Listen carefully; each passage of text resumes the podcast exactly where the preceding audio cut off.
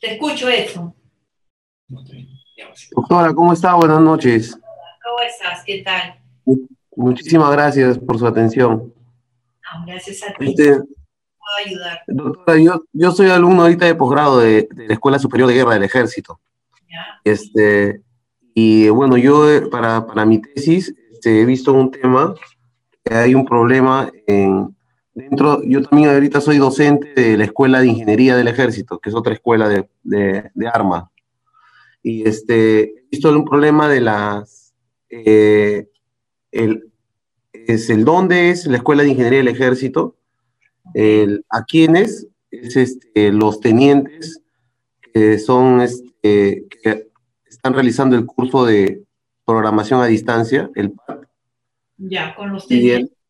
el, ¿sí? Y el, el problema es la dificultad del aprendizaje.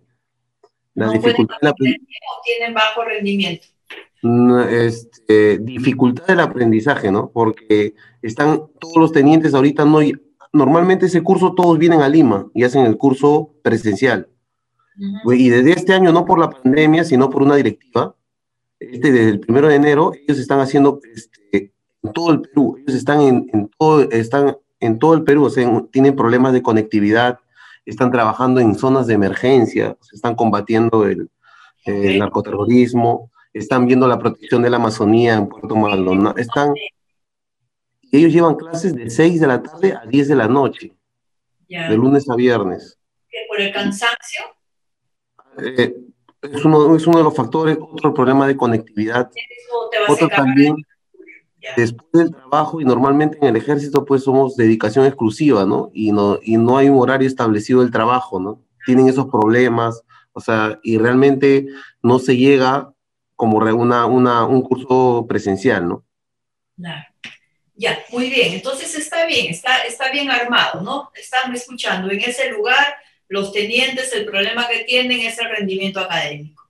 Perfecto. Entonces, si a eso le acumulas el CCA, ¿no? Causas. ¿Por qué? Por las razones que me has dado. En consecuencia, no van a aprender nada. ¿Ya? Tú quieres hacer un estudio descriptivo simplemente, ¿verdad? No vas a aplicar y, ningún y experimento. aporte, no, y en aporte, doctora, eh, No sé, lo que quiero es que, que se, se vuelva, que regrese a ser presencial, doctora, porque se ha perdido eh, la esencia del... nadie.